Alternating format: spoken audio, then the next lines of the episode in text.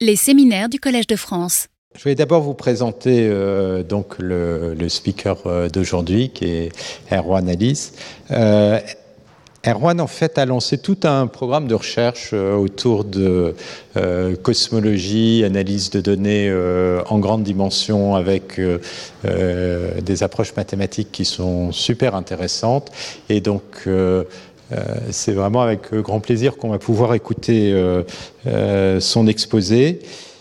Ce qui est intéressant, comme il vous le présentera, c'est que la cosmologie, c'est un domaine où il n'y a pas beaucoup d'observations et donc on ne peut pas faire n'importe quoi en envoyant un énorme réseau de neurones avec des milliards de paramètres qui vous redonnent une très belle image. Oui, à la limite, on peut le faire, mais c'est pas ça le but. Et euh, surtout, si vous faites ça, vous ne maîtrisez euh, absolument pas si votre modèle est précis ou pas.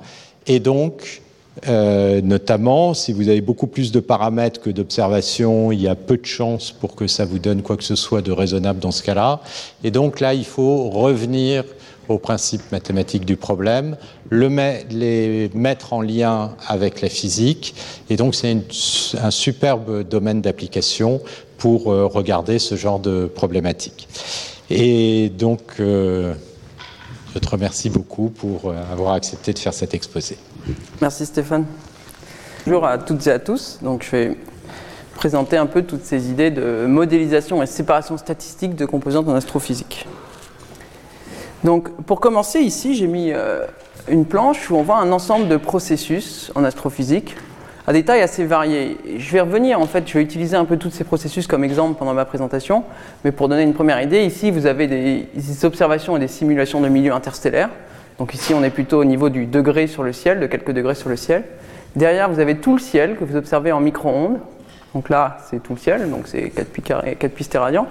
Et ici, vous avez des grandes structures de l'univers, donc euh, observées et simulées. Et là, on parle plutôt de, centaines de, de millions d'années-lumière.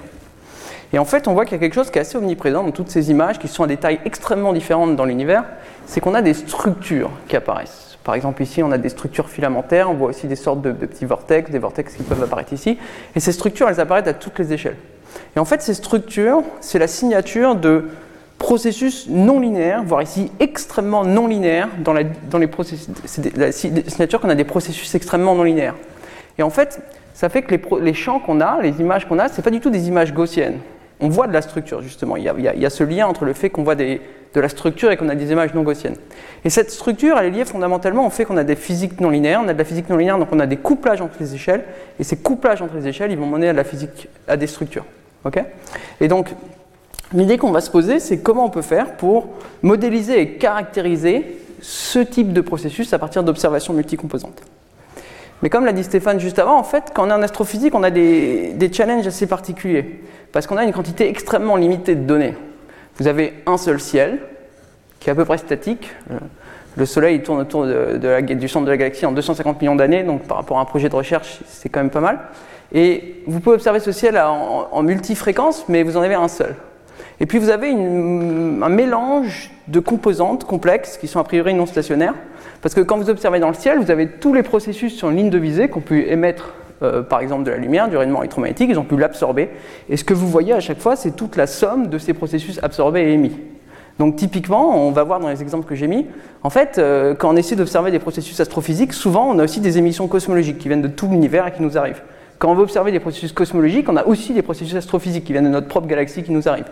Et il faut être capable de travailler avec ces mélanges, et en fait, c'est extrêmement rare qu'on puisse observer un processus isolé. Et aussi la difficulté, donc on a peu de données, mais en fait on a aussi peu de jeux d'apprentissage qui pourraient nous permettre de faire par exemple de l'apprentissage machine. Dans la plupart des cas, en fait, comme les processus qu'on observe, ils sont non linéaires, ils sont assez complexes, on n'a pas vraiment de modèle physique ou de modèle numérique qui pourrait nous permettre de faire des simulations.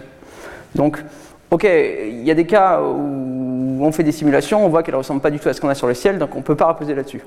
Puis il y a d'autres cas, même quand on a des simulations, en fait, elles sont très chères. Et euh, l'astrophysique et la cosmologie, c'est un très grand nombre de questions scientifiques différentes. C'est pas du tout axé autour, par exemple, euh, on a une banque de données comme ImageNet et une grande partie de la communauté travaille dessus. Donc ça veut dire que dès que vous étudiez un problème un tout petit peu spécifique, même si vous avez un modèle numérique, déjà avoir euh, plusieurs centaines de simulations, ça coûte extrêmement cher. Donc vous pouvez très très peu reposer sur les simulations. Donc l'idée c'est de dire, ok, on va faire cette caractérisation de processus, mais il va falloir travailler principalement à partir de nos données observationnelles seulement, et puis de la connaissance physique qu'on a pu développer. ok? Donc je vais donner deux exemples pour montrer à quel point c'est ce genre de, de, problématique qui arrive. Ici à gauche, donc vous avez une image, donc ça c'est dans l'infrarouge lointain, donc ça c'est de l'ordre de quelques degrés dans le ciel, et en fait ce qu'on voit c'est le milieu interstellaire. Donc le milieu interstellaire, c'est le milieu entre les étoiles, il est composé de, de gaz, neutres, moléculaires ionisés, et aussi de, ce qu'on appelle poussière, la poussière interstellaire, c'est pas la poussière qu'il y a sur la Terre. Donc c'est des grains de silicate qui sont en dessous du micromètre et qui vont émettre. Donc le gaz, il va émettre plutôt des raies, la poussière, elle va émettre un spectre continu, un spectre de corps noir. Donc on va pouvoir tracer notamment le milieu interstellaire à partir de la poussière. Et les filaments, les structures filamentaires qu'on voit ici, c'est typiquement le milieu interstellaire de notre propre galaxie, imagé par la poussière et donc par l'émission thermique de la poussière.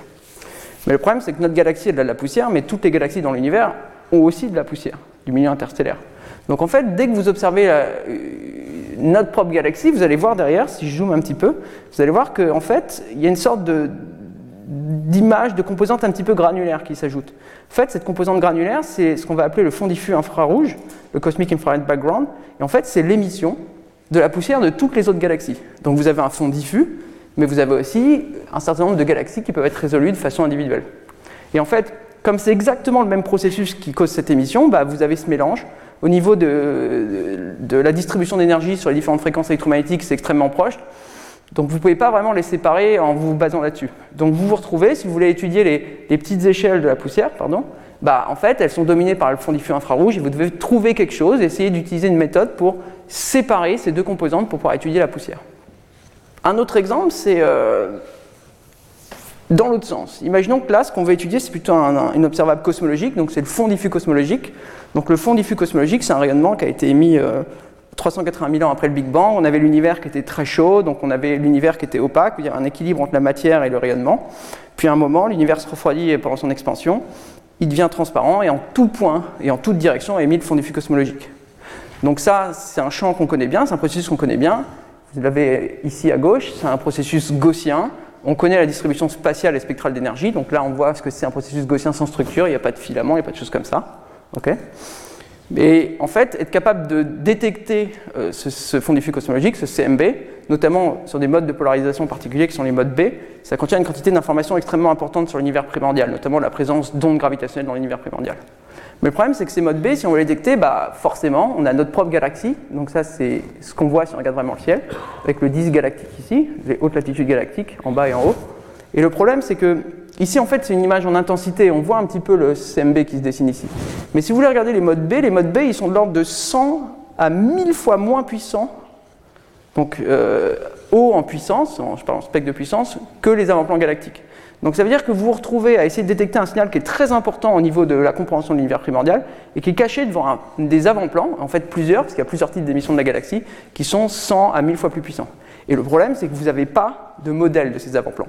On a une certaine quantité d'informations qu'on peut essayer de mettre, mais on n'a pas de modèle, on ne peut pas le simuler. Donc vous n'avez pas de données. Et là, il faut essayer de détecter les avant-plans, le CMB derrière ces avant-plans. Et ça, vous voyez que c'est super dur, et je disais, on n'a pas de modèle. Même si vous avez des modèles qui sont peu précis, bah, vous n'allez pas du tout pouvoir les utiliser, parce que vous allez vous retrouver, euh, il faut que vous ayez des modèles qui sont précis au pourcent ou au pour mille au moins. Donc ça, on voit que c'est un problème qui est extrêmement difficile aussi. Comment on fait pour détecter et mesurer ces modes B? Donc avant de voir comment on peut attaquer ces problèmes, je vais juste spécifier un petit peu le, scope du séminaire. Je vous ai dit, on a des observations à des multiples fréquences électromagnétiques. Si vous avez des composantes qui varient peu ou pas à travers ces fréquences, ou en tout cas qui varient de façon différente, vous pouvez utiliser des méthodes qui sont par exemple des méthodes d'analyse en composantes indépendantes. Et en fait, c'est un, un, cadre assez naturel pour étudier des mixtures, des mélanges de composantes qui varient de façon différente avec les fréquences. Donc il y a eu en fait un séminaire qui a été donné par Jean-François Cardozo sur comment utiliser ces méthodes en astrophysique et en cosmologie. Donc il a montré comment en intensité, effectivement, on pouvait utiliser des observations du ciel à différentes fréquences pour retrouver le fond diffus cosmologique. Mais pour un grand nombre de processus astrophysiques, en fait, c'est pas possible, soit parce que les dépendances en fréquence sont trop proches, comme c'était le cas pour le fond diffus infrarouge, soit parce qu'en fait la précision requise est, est, bien supérieure à ce que peut donner cette méthode. Donc nous, dans cette présentation, on va se focaliser sur le fait de caractériser les structures non gaussiennes pour séparer typiquement des composantes et les modéliser à partir des observations. Et donc on va travailler à une seule fréquence électromagnétique. Donc je précise que je sais bien qu'il existe plus d'une fréquence électromagnétique, on va toujours se placer dans ce cadre juste pour déjà voir ce qu'on peut faire à une seule fréquence. Et idéalement, pour la plupart de ces projets, ce qu'on voudra faire ensuite, c'est prendre en compte également l'information multifréquence. Mais c'est important de travailler à une seule fréquence parce que ça nous permet de voir déjà ce qu'on peut faire sans avoir cette information multifréquence. Donc, ce qu'on va faire, on va, avoir une présentation en deux grandes parties. La première partie, c'est comment on peut modéliser des processus physiques à partir d'une quantité réduite de données. Donc là, on ne va pas travailler directement avec les observations, on va dire, OK, si on veut modéliser les processus, supposons que j'ai une seule carte, typiquement les, les, les tailles qu'on va considérer, c'est une image de 156 de 156 pixels. Qu'est-ce que je peux faire comme modélisation des processus l'idée, donc on va faire des modèles de maximum entropie microcanonique, okay, dont, on a déjà, Stéphane a déjà, pas mal parlé dans ce cours. Et puis, ce qui va être important, c'est de garder en tête qu'on va modéliser des processus physiques. Donc on va essayer de garder ça en tête pour... Euh, construire des représentations adaptées. Quels sont les types d'interactions entre échelles qu'il est nécessaire de caractériser quand on, des, on fait des modélisations de processus physiques? Et comment on peut prendre en compte toute la régularité intrinsèque au processus physique? Une fois qu'on aura fait ça, ce qu'on va se poser comme question, c'est finalement, ok, on a des modèles à partir d'une image, si on suppose qu'on a un processus, on peut le modéliser, mais comme je vous ai dit, quand on regarde le ciel, on a quasiment tout le temps des mélanges de processus avec du bruit, et comment on peut faire pour modéliser les processus à partir de combinaisons de mélanges de composantes, dont certaines qu'on ne connaît pas forcément. D'accord? Et en travaillant en données très réduites. Et donc, on va introduire des notions de, séparation statistique de composantes qui sont un peu des extensions, vous allez voir, de, des modèles microcanoniques qu'on aura construits. Donc, on va commencer par la modélisation. Donc, pour la modélisation, on a extrêmement peu de données. On se passe dans un cadre de maximum d'entropie. On veut avoir des modèles aussi généraux que possible, étant donné un certain nombre de contraintes qu'on va estimer avec une représentation. Donc, on va se mettre dans un cadre microcanonique. Je ne vais pas te rentrer dans les détails euh, parce que ça a déjà été présenté au dernier séminaire et puis euh, c'est beaucoup discuté pendant le cours de cette année. Donc on suppose qu'on a un processus X.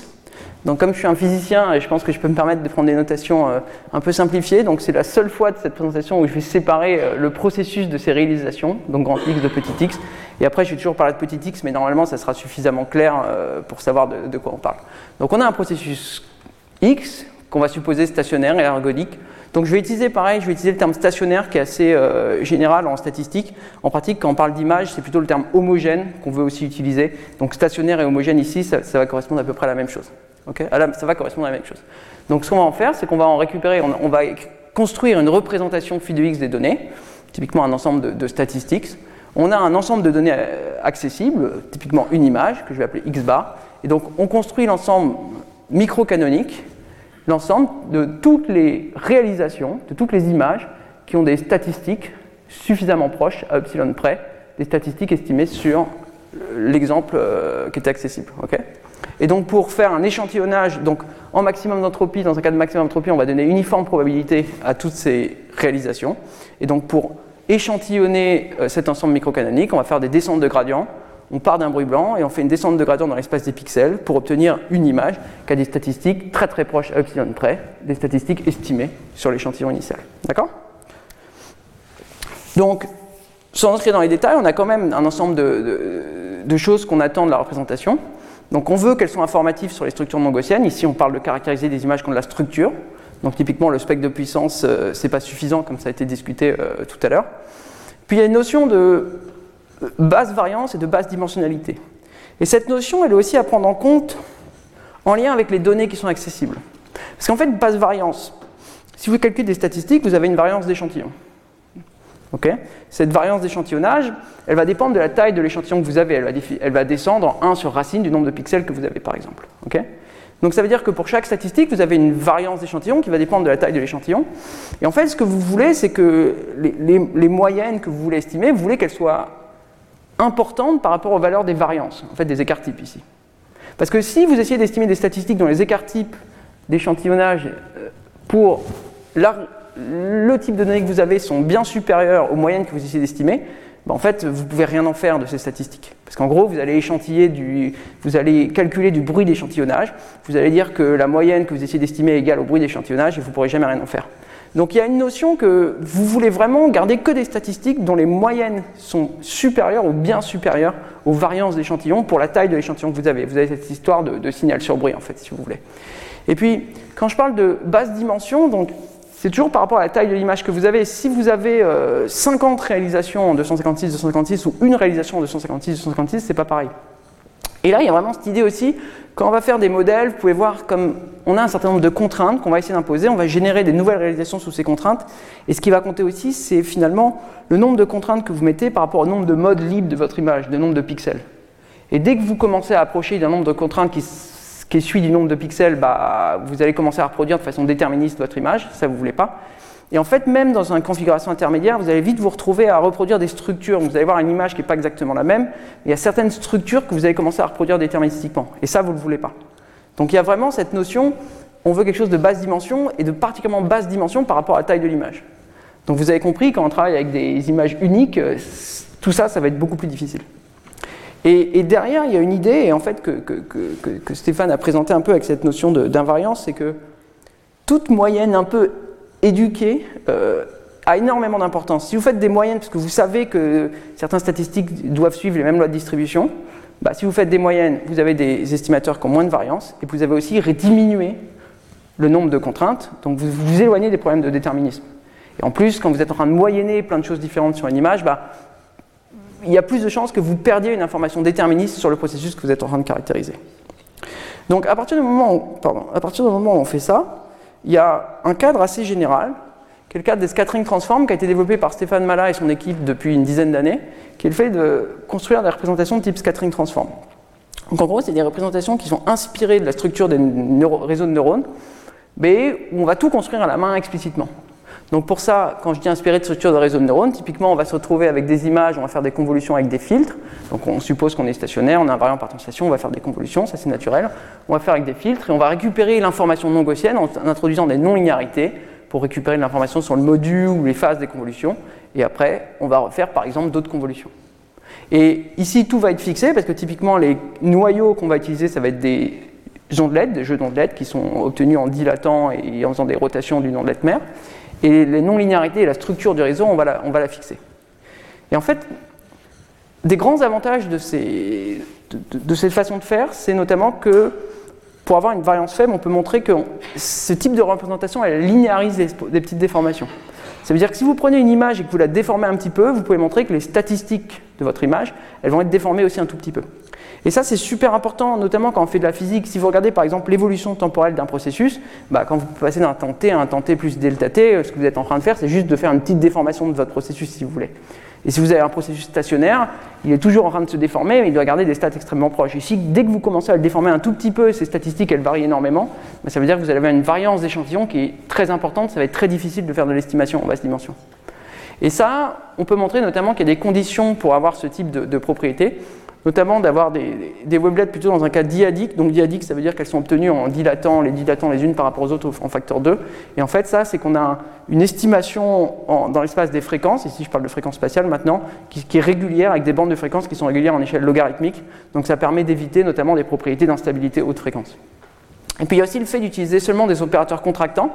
Donc ça, c'est par exemple des modules ou des relus.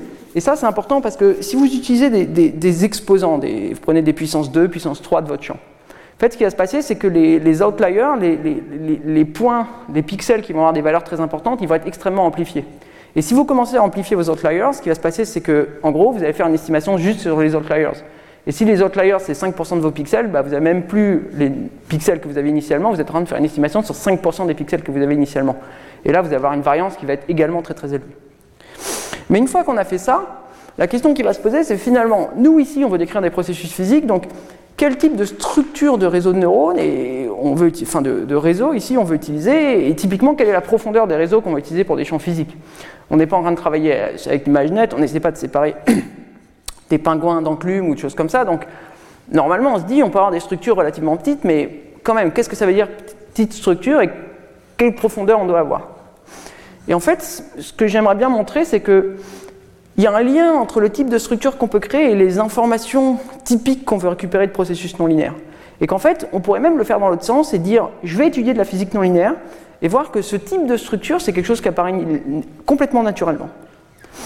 Donc pour voir ça, avant de faire de la physique non linéaire, on peut faire de la physique linéaire. Donc là, vous avez typiquement l'équation d'Alembert. Euh, c'est une équation juste de propagation des ondes. C'est le genre de choses que vous allez rencontrer quand vous allez faire de l'acoustique, de l'électromagnétisme dans, dans, le vide, vous étudiez les ondes de surface. Et c'est une équation linéaire. Donc ce qui va se passer, c'est que si vous décomposez votre processus sur des ondes planes, donc des exponentielles i oméga t moins ku. Ici, on a une dépendance u spatiale t temporelle. Ben, en fait, vous allez voir que cette équation, elle va se décomposer en toutes les fréquences. Vous allez pouvoir écrire cette équation à chaque fréquence. Et les fréquences, elles vont pas se parler. Les différentes échelles vont pas se parler. Donc vous allez vous retrouver dans un cas où vous pouvez traiter toutes les échelles indépendamment. En fait, vous avez ce qu'on va appeler la relation de dispersion qui va vous dire à quelle vitesse, vitesse de phase se déplace chaque échelle. Et vous pouvez décrire ce qui se passe dans le processus, vous avez conditions initiales et vous faites évoluer toutes vos échelles. Et en fait, vos échelles, elles ne se parlent pas, c'est ce qu'on voit ici. Vous avez des ondes à la surface de l'eau, vous avez toutes vos ondes sphériques euh, qui sont émises par des, contacts ponctuels avec l'eau, qui vont se propager sans se voir. Et on voit qu'il n'y a pas de structure en fait. C'est juste les conditions initiales qu'on voit avec une propagation. Alors, c'est pas si mal parce que ça permet à plusieurs personnes de parler dans une pièce, que le Wi-Fi et les ondes des téléphones elles se mélangent pas, donc euh, c'est pas mal, mais en pratique, c'est pas forcément ça qu'on a quand on regarde dans le ciel. Quand on regarde dans le ciel, on a plutôt, typiquement, on a de la turbulence magnétisée dans le milieu interstellaire. Donc là, ici, c'est juste l'équation de Navier-Stokes, c'est juste une équation qui va décrire de la turbulence, mais on voit qu'on a des termes non linéaires. Termes non linéaires, on a un V scalaire gradient de V. Ici, V, c'est typiquement le champ de vitesse. Et en fait, ce terme non linéaire, il va introduire des produits de fréquence, des produits entre échelles. Parce que si vous faites un produit de un signal à une fréquence F1, un signal à une fréquence F2, vous allez avoir une composante à une fréquence F1 plus S2 et une composante à une fréquence F1 moins F2. En fait, c'est juste la formule trigonométrique euh, cos de A fois B égale 1 demi de cos A plus B plus cos A moins B1. Et ça, ça veut dire que dès que vous avez des termes non linéaires, vous avez des différents modes de Fourier qui vont interagir, vous avez différentes échelles qui vont interagir. D'accord? Et ça, typiquement, ça vous fait votre interaction entre échelles. Et en plus, ça vous fait une interaction entre échelles qui est locale, parce que vous voyez que, du coup, si j'essaie d'analyser cette équation à une fréquence F1, je vois que dans ces termes-là, j'ai toutes les fréquences F2 et F3, dont la somme et la différence vont faire F1 qui vont injecter de l'énergie. Mais cette injection d'énergie, elle se fait au niveau des fréquences, mais elle se fait aussi localement dans l'espace, parce que si vous avez beaucoup d'énergie à une fréquence F1 ici, elle va pouvoir, hop, aller dans les autres échelles de fréquence, dans les autres fréquences. Mais ça, ça va te faire linéairement. donc on voit que la notion d'interaction entre échelles, c'est une notion d'interaction entre échelles, donc à quelle échelle vont parler, mais il y a une notion aussi de localité. Et ça, c'est typiquement ce qui va être lié à les structures non gaussiennes. Typiquement ici dans la turbulence, vous avez beaucoup d'énergie à un endroit dans une grande échelle, vous allez avoir une cascade d'énergie vers les petites échelles. Et cette cascade, elle est au niveau des échelles, elle est localement. Et c'est typiquement ça qui va nous donner des structures non gaussiennes. Les structures non gaussiennes, qu'est-ce que c'est? C'est des échelles qui ne sont pas indépendantes statistiquement, donc il y a cette dépendance statistique avec les structures, et une structure, c'est des échelles qui sont statistiquement dépendantes. ok? Bon, J'ai un peu dit deux fois la même chose dans, deux phrases, mais la même chose dans deux phrases, mais ok. Et donc, finalement, désolé, si on veut étudier ça, il y a, y a le, le cadre qu'on vient de décrire qui revient. Vous avez cette interaction locale entre échelles, donc vous voulez faire une analyse qui est à la fois locale à travers les échelles, vous avez envie de faire une transformée en ondelette. Puis vous voulez caractériser les interactions de différentes échelles. En fait, vous allez être obligé, si vous voulez avoir des opérateurs de base de contractants euh, et qui amplifient pas la variance, d'introduire des non-linéarités. Et, je vais montrer ça juste après. Mais on voit qu'on retrouve typiquement les représentations de type scattering transform. Et une fois qu'on a ça et qu'on a compris le lien avec ces couplages entre échelles, on peut même essayer de comprendre quel cadre de couplage entre échelles on peut faire en fonction soit des équations, ici on a vu que l'équation précédente introduit des couplages entre paires ou triplés d'échelle, soit en fonction des structures typiques qu'on veut être capable de décrire. Donc, pour vous montrer ici, on, va faire un exemple sur les structures filamentaires et sur les grandes structures de l'univers. Donc ici, vous avez les, les grandes structures de l'univers. Donc les grandes structures de l'univers, en fait, ce que vous voyez, c'est le champ de densité à extrêmement grande échelle. Ça, c'est 1 gigaparsec. Donc un parsec, c'est à peu près 3 années-lumière, c'est la distance à laquelle vous voyez le système Terre solaire sous une seconde d'arc, donc c'est pas mal. Donc ici, vous avez de l'ordre de 3 milliards d'années-lumière. Et en fait, ce qu'on voit ici, c'est la densité locale de galaxies dans l'univers. Donc la densité locale de galaxies dans l'univers, elle suit ce type de structure qu'on va appeler la toile cosmique. Et ce type de structure, typiquement, ce qu'on a ici, c'est des, filaments. Si je prends des, filaments, je ne sais pas s'il y a des craies quelque part. Hein? Si je prends un filament, ça va être, on veut récupérer.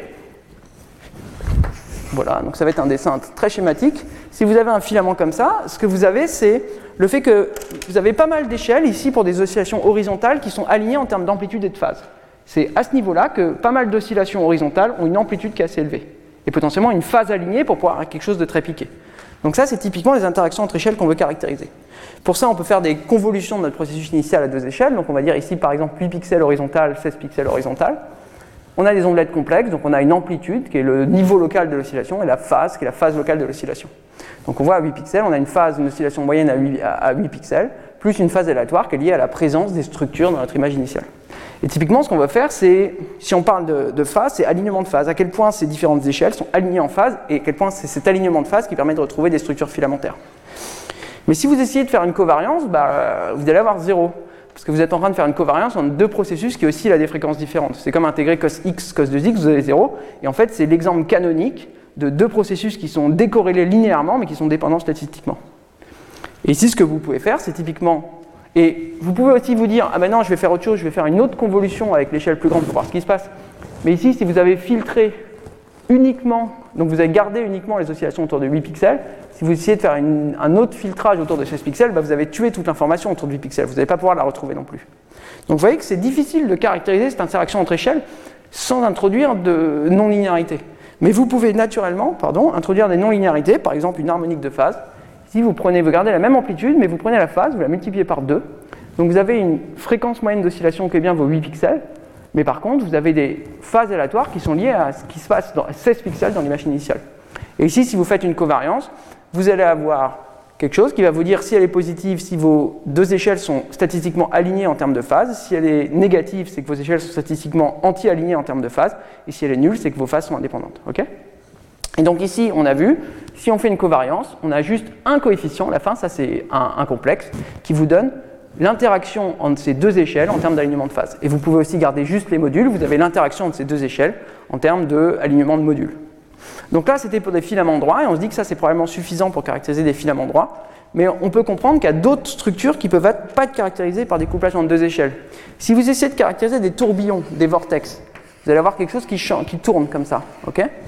Donc vous pouvez dire, bah, ici j'ai deux oscillations horizontales qui sont bien alignées, ici j'ai deux oscillations verticales qui sont bien alignées, mais vous n'avez pas cette structure de vortex. Et typiquement, si vous, avez cette structure de vortex, il va falloir vous dire, ici j'ai une oscillation horizontale, ici verticale, ici j'ai une oscillation horizontale verticale, et, en fait, ce que vous pouvez faire avec le même cadre, c'est juste faire une translation de votre processus avant de, faire une, euh, avant de faire une covariance, et vous allez retrouver ce genre de choses. Vous dites, je prends ma convolution ici, je la décale d'une troisième échelle que je fais apparaître, je fais la covariance des modules et je vais bien obtenir quelque chose. Donc vous voyez que typiquement, en termes de structures qui apparaissent dans vos processus, vous allez pouvoir intuiter, avoir des idées du nombre, du type de couplage que vous dont vous avez besoin. ok? Donc une fois qu'on a ça, en fait, on peut comprendre avec ce que j'ai décrit, on peut voir que typiquement, ce genre de structures de réseau peuvent être utilisées pour caractériser les processus physiques.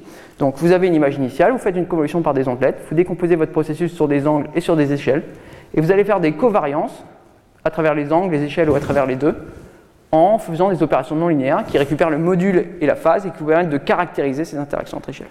D'accord? Et ici, vous voyez, à chaque fois, chaque covariance me donne un complexe, donc je vais avoir ma représentation qui est l'ensemble des couplages entre échelles, entre paires d'échelles, pour les types de couplages qu'on caractérise. Donc ça, on peut essayer de faire une validation quantitative, donc par exemple sur les grandes structures de l'univers. Donc on prend le champ de densité simulé, on a beaucoup de simulations pour le coup. On prend 30 simulations, on apprend un modèle à partir de cette représentation, on peut échantillonner ce modèle, on, échantillonne 300 réalisations, on prend 300 simulations et on peut comparer les statistiques non gaussiennes ou gaussiennes, mais autres que celles qu'on est en train de contraindre, et voir ce qui se passe. Donc, décidément, donc typiquement ici, vous avez le type de simulation et de synthèse, donc d'échantillonnage de notre modèle de maximum entropie qu'on peut avoir. Donc déjà visuellement à l'œil, il se ressemble quand même pas mal une preuve naïve qui se ressemble quand même pas mal, c'est que dans le papier initial, c'est moi qui avais fait cette figure, et en fait je me suis trompé j'ai inversé la synthèse et la simulation. Donc si vous regardez le papier, vous allez avoir l'autre version, parce que euh, juste me suis trompé en faisant la figure.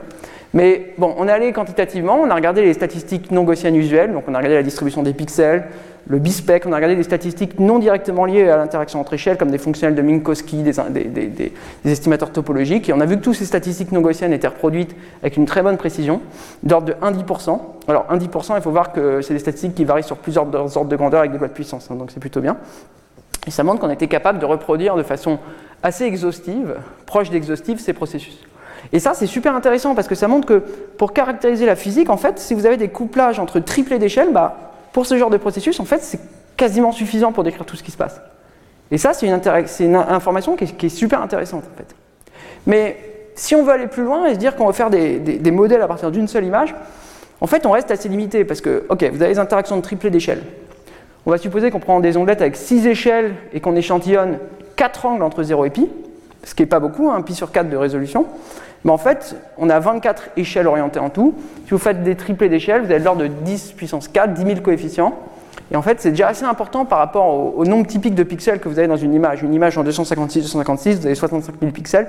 Donc en fait, vous avez encore beaucoup de contraintes. Et l'idée, la question, c'est est-ce qu'on peut aller plus loin en réduisant encore la dimension du processus?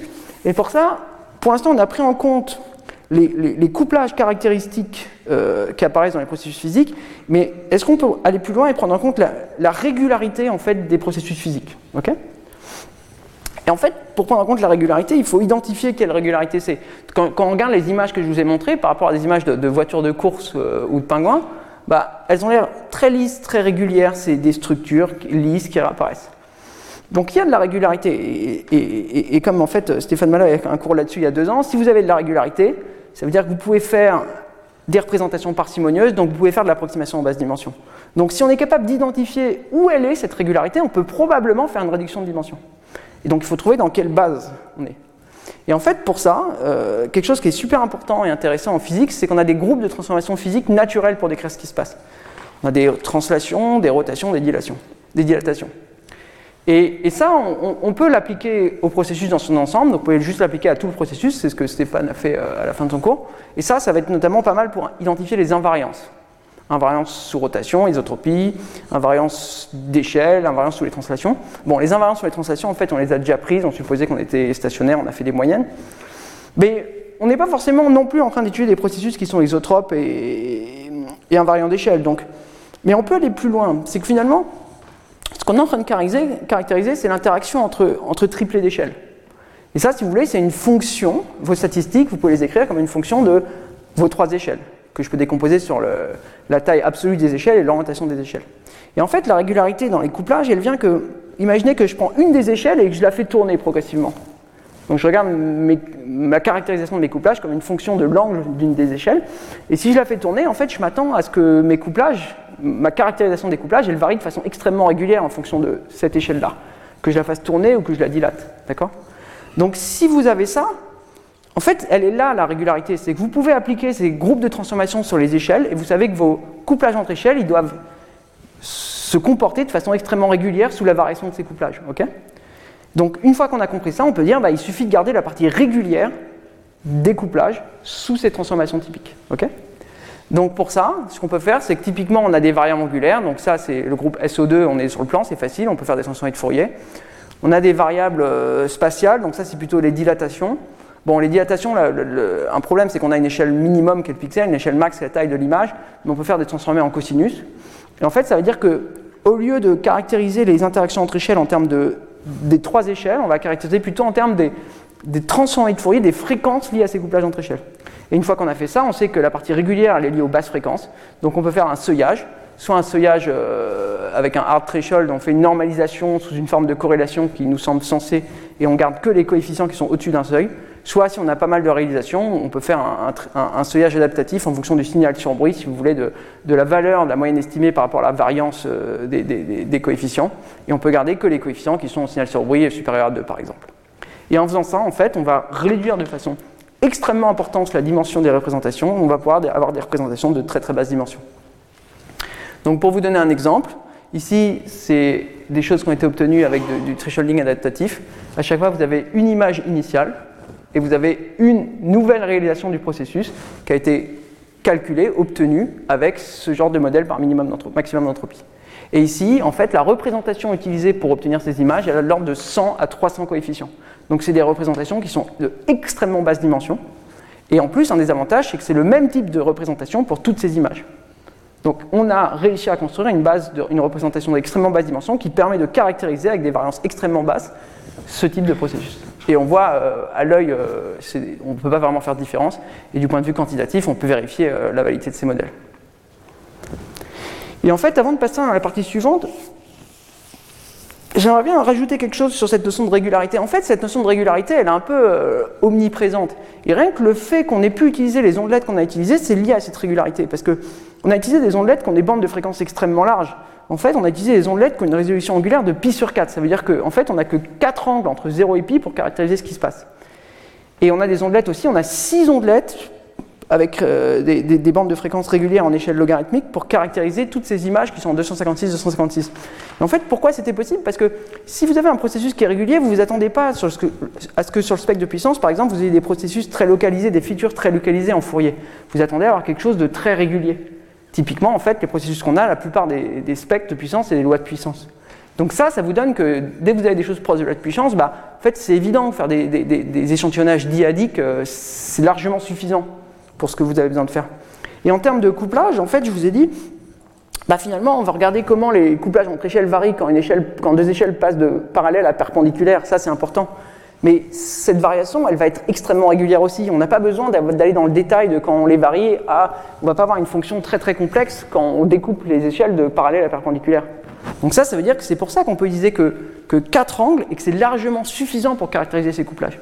Et en fait, il y a quelque chose qui est super intéressant là-dedans qui est que si on a compris ça et qu'on a compris qu'est-ce qu'on est en train de caractériser, on comprend qu'on est en train de caractériser les couplages entre échelles, pas du tout les structures. En fait, si je repasse à la, slide d'avant, si vous regardez les grandes structures de l'univers, ici, vous voyez que vos, structures typiques, elles ont des, tailles angulaires qui sont toutes petites, c'est des filaments qui sont extrêmement fins. Et ça, on a réussi à le caractériser avec des ondelettes qui ont des résolutions angulaires de pi sur 4. Mais pourquoi ça a marché? Parce qu'on n'est pas en train de caractériser les structures, on est en train de caractériser les couplages entre échelles. Et ce qui compte, c'est de dire à quel point les couplages entre échelles, ils changent quand je passe d'échelle alignée à échelle perpendiculaire. Mais une fois que j'ai le niveau échelle alignée, échelle perpendiculaire, j'ai quasiment toute l'information qu'il me faut pour régénérer ce type de texture. Mais je ne suis pas en train de caractériser la texture, je ne suis pas en train d'essayer d'apprendre euh, la structure de ces filaments directement. Ok? Et donc typiquement, ça c'est si vous avez de la régularité, bah, vous faites ce genre de réseau avec des ondelettes, bah, vous avez des idées de. Vous avez des couplages entre échelles qui sont réguliers, vous pouvez faire des projecteurs linéaires ou non linéaires à travers vos couches, et typiquement, vous allez obtenir ce genre de représentation de, très très basse dimension. Ok? Donc là, on a parlé de modélisation de processus. On était dans un cadre où on supposait qu'on avait le processus. On a vu qu'on était capable de faire des modèles d'extrêmement basse dimension. Maintenant, qu'est-ce qu'on peut faire en astrophysique et en cosmologie avec ça? Donc, je vais me mettre dans un cadre assez général que je vais spécifier. Donc, je suppose que j'observe un mélange de composantes. Donc, D, ça va être mes données observationnelles, qui sont un mélange de X, une composante d'intérêt, un signal d'intérêt que j'ai envie de caractériser. Et C, une contamination, qui peut être euh, une composante ou une somme de composantes, qui peuvent être du bruit, mais qui peuvent être aussi des composantes astrophysiques ou cosmologiques non gaussiennes. Le problème, formulé de façon extrêmement générale, c'est comment on peut utiliser notre connaissance a priori, notamment physique, pour euh, caractériser des propriétés des X. Et ça, c'est vraiment, comme je vous ai montré dans les deux exemples du début, c'est vraiment typique des problèmes auxquels on est confronté en astrophysique. Et la première question qu'on peut se poser, c'est que finalement, déjà, si on a des modèles des composantes, est-ce qu'on peut les séparer? Donc, si on a un modèle de X et de C, est-ce que c'est suffisant pour séparer ces composantes et pour ça, on peut faire quelque chose d'un peu brute force C'est dire, bah ok, si j'ai un modèle de X et de C, je peux générer une très grand nombre de réalisations de XI, de X et de C que je vais appeler XI et CI, et je peux entraîner un réseau de neurones à retrouver X à partir d'une nouvelle donnée D. ok? Bon, nous on essaie de faire des modèles de, de basse dimension, donc on- qu'on peut dire, c'est est-ce que ça marche si mon modèle est construit à partir d'une seule image? Donc pour ça, on se remet dans le cadre de- que j'avais discuté au début, les avant-plans galactiques au mode B du CMB. On se passe à une fréquence donnée, 143 GHz, et on se dit, OK, donc là, ça, c'est sur tout le ciel. On va, vous voyez que le processus, en plus, il est très non stationnaire, très inhomogène. Donc ce qu'on va faire, c'est qu'on va prendre un patch un peu plus petit, de quelques degrés sur le ciel, et on va supposer, on va travailler avec des données simulées, on va dire, OK, on va supposer qu'on a une réalisation des avant-plans. Est-ce que ça, ça nous permet d'apprendre à faire la séparation de composantes? Donc si on a une réalisation d'avant-plan, on peut construire des modèles de maximum d'entropie et générer beaucoup d'autres réalisations à partir de ce modèle. Le CMB, comme je vous ai dit, c'est un champ gaussien, donc on connaît ces distributions spatiales en fonction des paramètres cosmologiques, des paramètres des modèles cosmologiques. Donc on peut avoir des, distributions a priori sur les paramètres des modèles cosmologiques, ça nous donne des distributions a priori sur les power spectra du CMB, et donc on peut tirer un très grand nombre de réalisations du CMB. Donc une fois qu'on a fait ça, on peut entraîner un, réseau de neurones à faire la séparation de composantes pour retrouver X. Donc ici, c'est un, cas particulier, un moment network qui, fait cette séparation dans un cadre bayésien. Donc ça, c'est typiquement le genre de résultat que vous allez avoir validé sur une simulation indépendante. Donc on avait une simulation, on a tiré plusieurs réalisations, une à partir duquel on a fait un modèle, on a construit un jeu de données pour faire de l'apprentissage, et, et plusieurs à partir duquel on a fait de la validation. Donc typiquement, les données que vous allez avoir, ici c'est votre fond diffus cosmologique, votre CMB. Ici, c'est les données avant-plan plus CMB. Donc vous voyez, les échelles de, les échelles de couleurs sont extrêmement différentes. hein. et vous voyez, euh, le CMB, on ne le voit plus trop. Derrière les, les avant-plans, on voit un petit peu ici, si vous regardez, il y a un peu de granularité qu'on peut identifier comme celle du CMB, mais c'est très difficile. Et donc, ce que votre moment network va vous faire ici, il va vous faire une séparation de composantes dans un cadre bayésien. Donc, il va vous donner la probabilité pour chaque pixel, la probabilité de la valeur des pixels en fonction des données qu'il a vues. Et ici, on va prendre que les premiers moments. Donc, ça, c'est la probabilité, c'est la moyenne de la distribution de probabilité, marginalisée sur tous les autres pixels. Et ça, c'est la variance pour chaque pixel la distribution de probabilité a posteriori de ce pixel, marginalisée sur tous les autres pixels. Donc, on voit qu'on retrouve quelque chose qui a à peu près la forme qu'on attend. Et en fait, ce qu'on peut faire, c'est qu'on peut, pour chaque pixel, on peut faire la moyenne de la distribution de probabilité, moins le trousse, divisé par l'écart type qu'on a estimé. Et si on fait ça, on, retrouve des distributions. On fait, donc on peut faire ça pour chaque pixel, on peut faire une distribution pour tous les pixels, on retrouve une loi normale de moyenne 0, écart type 1. C'est bien un cadre bayésien qui, qui marche, on donne bien quelque chose qui a un sens en termes de distribution de probabilité pour la moyenne et pour l'écart type. Donc, ça c'est intéressant parce que ça valide, si vous voulez, les- le fait qu'on peut bien apprendre des modèles de composantes à partir d'une seule image et que ça marche et ça nous permet de faire la séparation de composantes. Mais en fait, ce problème, il était, simple. Parce que, comme je vous ai dit, on n'a jamais une réalisation propre. Les avant-plans, euh, on les a pas. On ne peut pas les observer sur le ciel. Quand on observe les avant-plans sur le ciel, euh, il y a le CMB qui est mélangé avec. Si on essaie de modéliser les avant-plans avec ça, ben, on modélise avant-plan plus CMB, on ne pourra jamais séparer le CMB. Donc, la vraie question, ça va être comment gérer le fait d'avoir des observations avec des composantes inconnues et d'avoir au mieux un modèle pour les contaminations. Et puis, ça nous pose aussi une question pour ça devrait être quoi les objectifs scientifiques de notre séparation de composantes? En fait, là, ce qu'on faisait, c'est on essayait de retrouver X, la carte. Ce que ça revenait à faire, en fait, c'est minimiser euh, l'écart quadratique moyen entre X et X tilde. Et quand vous faites ça, vous avez des effets qui sont particuliers. Vous avez notamment des effets de filtrage quand vous avez des signaux sur waveform. Faible, pardon. Parce qu'en gros, ce que vous voyez ici, c'est que la carte que vous avez, elle ne ressemble pas vraiment à un CMB. Vous voyez des endroits où le signal est beaucoup plus faible. En même temps, si vous avez une très grande contamination, à un moment, vous avez quasiment plus d'informations au niveau du pixel localement. Et ce que vous pouvez dire, c'est que si vous n'avez aucune info, vous avez intérêt à mettre votre valeur estimée sur la moyenne que vous connaissez du processus, qui est ici 0. Donc c'est pour ça que vous allez avoir tendance à avoir le champ, la réalisation ici qui est poussé vers 0 quand vous avez beaucoup de contamination. Et ça, c'est pas bien parce que vous n'allez pas bien retrouver les statistiques de votre processus. Et au contraire, ce que vous pouvez dire, c'est que moi, je vais trouver les statistiques. Donc, plutôt ce que je vais minimiser, typiquement avec notre représentation qu'on a construite, c'est l'écart quadratique moyen entre les statistiques de notre carte initiale et les statistiques qu'on retrouve. ok? En fait, c'est plutôt même un tilde de phi de x. ok et ça, c'est pas mal parce que si vous faites ça, vous êtes capable d'avoir un modèle de votre processus, vous pouvez le caractériser statistiquement. Et en fait, la plupart du temps, c'est ça l'objectif scientifique. Dans les exemples que je vous ai montrés, on veut caractériser l'émission thermique de la poussière, par exemple avec le fond diffus infrarouge. Bah, si des gens font des simulations d'émissions thermiques de la poussière galactique et veulent les comparer aux observations, ils vont jamais essayer de reproduire la même image. Ils vont la comparer statistiquement. Quand vous avez des modèles physiques que vous voulez tester avec des paramètres que vous voulez inférer, en fait, euh, votre modèle physique, il va jamais vous dire euh, la condition initiale c'était ça, donc tu dois trouver tel réalisation potentiel. Il vous donne des statistiques. Quand vous essayez de caractériser le CMB, ce que vous voulez, c'est vérifier le, spectre de puissance du CMB en sachant qu'il est gaussien. La réalisation exacte, en fait, c'est pas ça qu'on veut dans le modèle. Et donc, en fait, une fois qu'on a ça en tête, on se dit, c'est plutôt les statistiques de la carte qu'on veut essayer de retrouver. Et en fait, c'est plus simple que retrouver la carte, par le simple fait que si vous avez la carte, vous avez les statistiques estimées. Mais à l'inverse, ça marche pas. Donc ce qu'on va faire, c'est se dire, ok, nous, on veut retrouver les statistiques, donc comment on peut étendre le framework, le cadre de maximum d'entropie pour retrouver ces statistiques? Donc si je reviens au cadre de maximum d'entropie, on avait des échantillons X, on a construit, on a estimé euh, les moyennes sur la distribution à partir de ces échantillons, on a construit un modèle microcanonique, toutes les cartes ont des statistiques suffisamment proches de epsilon près, on a mis une uniforme probabilité là-dedans. Probabilité uniforme. Maintenant, si on suppose qu'on a une contamination, on peut dire on va faire autrement. Donc, nos données, c'est une observation de notre processus plus une contamination. On va supposer qu'on a un modèle de la contamination. Donc, on a un certain nombre de tirages de la contamination. Et ce qu'on peut faire, c'est un ensemble microcanonique en disant, en fait, les statistiques de X plus une réalisation de la contamination doivent être égales aux statistiques de D. Et vous pouvez faire des tirages. Mais en fait, si vous faites ça, ça ne va pas marcher. Si vous faites ça, ce que ça va faire, en gros, ça revient à faire un modèle à partir de D, donc qui sont statistiques plus contamination, et à enlever une contamination. Imaginez que votre contamination c'est du bruit, vous allez apprendre à générer des cartes bruitées et vous allez réenlever un bruit. Mais plus un bruit, moins un bruit, généralement ça ne marche pas. Donc ça, ça va pas marcher parce qu'on a besoin d'un ingrédient supplémentaire. Et l'ingrédient supplémentaire, c'est que vous devez essayer de construire ce genre de modèle par maximum d'entropie en sachant que votre processus il doit être indépendant de la contamination que vous mettez. Donc ce que vous pouvez faire, on a toujours le même problème. Et notre modèle microcanonique, c'est plus que x plus c avec un tirage doit avoir les mêmes stats que, les statistiques que d, c'est qu'en moyenne, sur un très grand nombre de réalisations de c, ben en fait, les statistiques de x plus c doivent correspondre aux statistiques de d. D'accord? Donc ce que ça veut dire, c'est que fait, si vous voulez, vous avez une égalité en termes de statistiques entre phi de x plus c et phi de d, quelle que soit la réalisation de c. C'est ça que va vous donner le x que vous êtes en train d'échantillonner. Et si vous faites ça, vous pouvez échantillonner des x qui vérifient cette condition.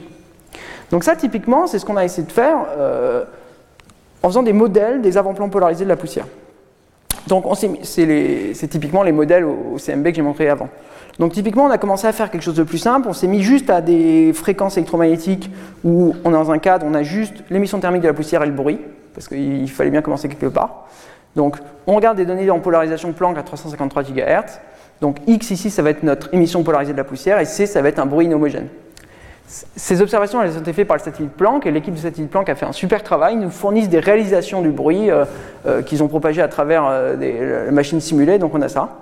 Et donc on va juste échantillonner cet ensemble, et en fait on va juste l'échantillonner une fois, parce que ce qu'on s'est dit quand on a fait le projet, c'est qu'au lieu de partir d'un bruit blanc, on va partir de l'image initiale, parce que l'image initiale a les bonnes grandes échelles. Donc plutôt que repartir d'un bruit blanc, on peut partir de l'image initiale et la déformer jusqu'à obtenir ce genre de contrainte. Donc ça, c'est typiquement les, images qu'on a eues. Ici, vous avez l'image bruitée initiale. Ici, vous avez l'image qu'on a obtenue par cet algorithme. et ici, vous avez l'image qui était fournie par la communauté. Donc déjà, un premier truc qu'on voit, c'est que je vous dis, nous, ce qu'on veut, c'est retrouver les statistiques. Donc ce qu'on va estimer, c'est les statistiques de cette image. On ne prétend pas que cette image reproduit déterministiquement ce qu'on devrait avoir sous le bruit. D'ailleurs, ce qu'on a pu vérifier sur des simulations, c'est qu'il y a bien une transition. Aux très grandes échelles, on produit déterministiquement les structures, et ensuite on produit les structures statistiquement. Et ça, c'est lié à quelque chose d'un peu contre-intuitif, c'est qu'en fait, cette image-là, a priori, en termes de mean square error, elle est plus proche de l'image sous bruit que l'image ici. Pourquoi? Parce qu'en en fait, aux échelles où on n'est pas capable de reproduire déterministiquement le signal, ce qu'on fait, c'est qu'on est capable de reproduire un signal qui a les, mêmes les bonnes structures, qui a les bonnes statistiques, mais les structures, elles ne sont pas forcément au même endroit. Et donc, si dans la limite où vous avez des réalisations indépendantes qui ont les mêmes statistiques, le power spectrum de la différence, comme c'est indépendant, c'est juste la somme des power spectra. Alors que si vous faites le power spectrum de la différence entre la vraie image et 0, bah, le power spectrum c'est juste celui de la vraie image, vous avez un facteur 2. Et vous avez cet effet de filtrage dont je vous parlais qui fait que ce n'est pas forcément une bonne idée d'essayer de minimiser la square error entre x et x tilde. Donc ça c'était une validation conceptuelle de cette méthode. Pour vous montrer aussi, ici, c'est la contamination qu'on a retrouvée. Ça, c'est un tirage typique du bruit. ok Donc vous voyez, en fait, le satellite Planck qui était dans l'espace, il était sur un point de Lagrange du système solaire. Donc lui, il est en train de tourner en permanence et il scannait le ciel. Et en scannant le ciel, ça fait qu'il y a des endroits où il va beaucoup passer, des endroits où il ne va pas beaucoup passer. Donc typiquement, vous voyez ici, dans le petit coin en bas à droite, il y a un endroit où le satellite est énormément passé, donc le bruit est très faible. Et vous avez des endroits où le satellite est moins passé, donc vous avez ce bruit inhomogène. Et là, vous avez typiquement ce que l'algorithme a identifié comme la contamination. Et là, vous voyez, c'est bien une séparation statistique de composantes, parce que vous voyez, on va séparer notre composante initiale en deux composantes qui ont les bonnes statistiques. On ne sait pas forcément si c'est les, les bonnes cartes déterministiquement, mais par contre, on, reproduit les cartes qui ont les bonnes statistiques. Et ça, on le comprend parce que si je veux reproduire une contamination qui a les bonnes statistiques, ça va être impossible d'un point de vue déterministe de retrouver le bon bruit, je ne vais jamais l'avoir, c'est beaucoup trop difficile. Par contre, je peux dire, je veux identifier comme quelque chose qui correspond bien au bruit que j'attends. Il y a cette notion de séparation statistique de composantes. Et une fois qu'on a compris ça, ça nous permet de dire, en fait, on peut même mettre des contraintes supplémentaires, parce que imaginez, dans le bruit, dans ce qu'on identifie comme la contamination, on voit de la structure qui ne devrait pas être là. Bah, en fait, on peut mettre d'autres contraintes et dire, bah, en fait, je veux que ce que j'identifie comme la contamination, ça soit bien une contamination. Je ne veux pas qu'il y ait de structure, typiquement. Et ça, ça nous met des contraintes supplémentaires qu'on peut mettre. Donc, je vais aller assez rapidement parce que c'est assez technique, mais ce travail, on, l'a raffiné en fait en disant, bah, maintenant, on va travailler sur toute la sphère. On va introduire trois contraintes en tout et pas seulement une contrainte, donc des contraintes introduisant des cross statistiques. On va faire des normalisations un peu plus euh, éduquées de chaque contrainte. Par exemple, si on a beaucoup de CI, on peut avoir les variances pour chaque statistique pris individuellement euh, qu'on attend euh, pour les phi de x plus ni, par exemple. Donc on peut normaliser notre, nos contraintes par ces variances pour avoir des choses qui sont plus écrites sous la forme d'un qui carré. Et puis en plus, on a vu que sur le ciel, euh, on, avait des, très grandes inhomogénéités. Vous avez le disque galactique, vous n'attendez pas du tout à avoir les mêmes propriétés statistiques sur le disque galactique et, à haute latitude galactique. Donc ce qu'on peut faire, c'est typiquement prendre en compte des régions avec des masques lisses pour faire des contraintes différentes sur différentes régions. Et donc en faisant ça, on a une prise en compte de l'inhomogénéité du processus. Et ça, quand on fait ça, c'est typiquement, donc c'est le même observation mais sur tout le ciel, c'est typiquement euh, sur les deux, deux polarisations linéaires, c'est typiquement les cartes qu'on va produire. Et donc ici, vous voyez, c'est dans un cadre statistique. Moi, je ne vous dis pas que c'est exactement la carte qui avait sous le bruit. Par contre, ce que je vous dis, c'est que la carte que j'ai produite en bas, qu'on a produite en bas, qui a été produite, a exactement les statistiques de la carte que vous attendez. C'est-à-dire que si vous zoomez, vous à l'œil, euh, vous n'allez jamais trouver un endroit bizarre où vous dites Ah non, euh, ça ne correspond pas à ce que j'attends. C'est une réalisation possible de ce que vous avez. Et ça, on, a fait des validations sur simulation, et ce qu'on a montré, c'est que typiquement, on a une reproduction déterministe des structures jusqu'aux échelles le signal sur bruit de 0,1. Ce qui est en fait pas mal du tout déjà, même si ce n'est pas l'objectif. Et on a une reproduction statistique des propriétés statistiques, donc typiquement des, des phi, des scattering transforms, jusqu'à des signaux sous bruit de 0,01. Et ce qui est pas mal du tout, et typiquement ce que vous ne pourrez jamais obtenir si vous essayez de reproduire déterministiquement la carte. Et en plus, ce que ça a montré, c'est que en fait, c'est un, type d'algorithme qui est extrêmement efficient, efficace et versatile pour faire des séparations statistiques de composantes, parce que vous pouvez mettre vous-même vos contraintes en fonction de l'information qui est à votre disposition. Mais en fait, ce problème, il était facile. Parce que les composantes astrophysiques, elles sont beaucoup plus difficiles à modéliser que du bruit. Et en fait, même le bruit, ici, l'équipe Planck, c'était une énorme équipe, ils ont fait une observation systématique de tout le ciel, donc ils ont donné des réalisations du bruit, mais vous avez un télescope qui observe une fois une zone, vous avez potentiellement aucune idée de ce qu'est le bruit. Donc en fait, la vraie question, et je reviens à l'exemple 1 de, de problématiques scientifiques que j'avais montré, c'est comment on peut faire pour caractériser des composantes inconnues sans modèle a priori pour les contaminations, et en travaillant uniquement avec des observations. donc ça, c'est l'exemple que je vous ai montré. Donc ça, c'est l'émission thermique de la poussière qui est mélangée avec le fond diffus infrarouge, donc les émissions thermiques par les autres galaxies. Donc c'est la poussière de notre galaxie superposée aux poussières émissions thermiques des poussières des autres galaxies. Comment on peut faire? Donc le problème, c'est qu'on a nos données D qui sont la somme de notre émission thermique de la poussière galactique avec toutes ces structures filamentaires. Une première contamination qui est le CIB, le Cosmic Infrared Background, typiquement ce qu'il y a ici, et une deuxième contamination qui est du bruit. Et en fait, ce qu'on peut faire, c'est utiliser les observations pour caractériser nous-mêmes ces contaminations. Par exemple, vous avez un endroit dans le ciel où il y a extrêmement peu de poussière galactique, qui a été observé avec un très bon signal sans bruit, et ça, ça vous donne une réalisation du fond diffus infrarouge. Donc vous l'avez ici, on a une réalisation, donc c'est toujours cette idée de travailler avec des réalisations uniques, j'ai une réalisation, je peux estimer mon fond diffus infrarouge. En fait, il se trouve qu'on peut regarder les observations de cette région, elles ont été scannées, si vous voulez, à deux temps différents. Donc ce qu'on peut tirer, c'est les observations à ces deux temps. Bon, le fond diffus infrarouge, l'émission thermique de la poussière galactique, il n'a pas changé, mais le bruit, il a changé. Donc on a deux réalisations avec des bruits indépendants, on peut faire la différence, on peut en revenir à un modèle du bruit. Donc juste à partir de ces trois observations, on a notre somme de composantes, un modèle du bruit, un modèle du fond diffus infrarouge. À partir de ça, on a des modèles de contamination, on peut faire le même genre de séparation de composantes que celle que j'ai évoquée avant.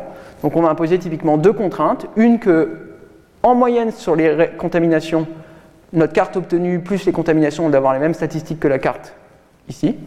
Et comme la contamination est non gaussienne, c'est important de contraindre que ce qu'on identifie comme une contamination dans notre séparation de composantes, elle doit bien avoir ce que nous, on a identifié comme étant la signature de la contamination. Donc en faisant ça, on a ce type de résultat. Donc à gauche, vous avez l'observation initiale, et qu'on a séparé en le signal l'émission thermique de la poussière galactique et ce qu'on identifie comme la contamination, donc les CIP plus le bruit.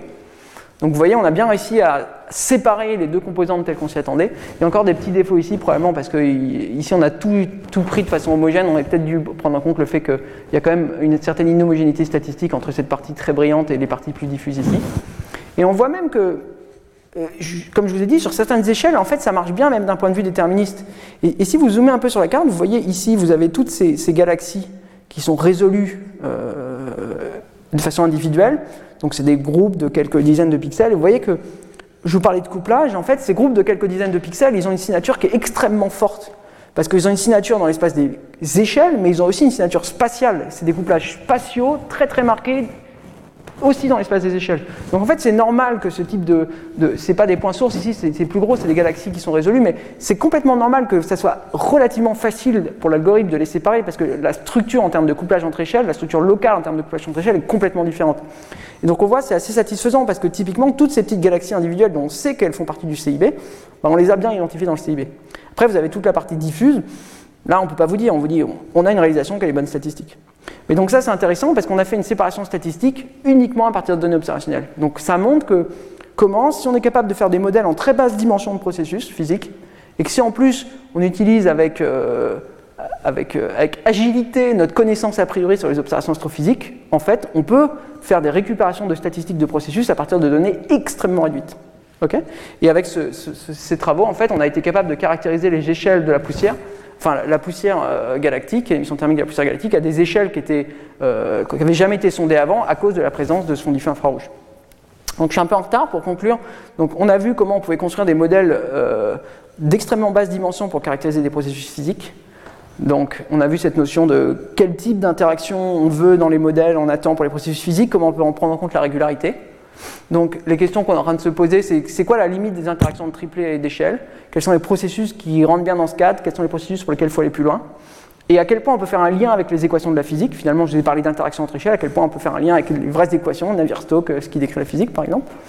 Et on a vu comment on pouvait faire des séparations de statistiques de composantes à partir de données astrophysiques.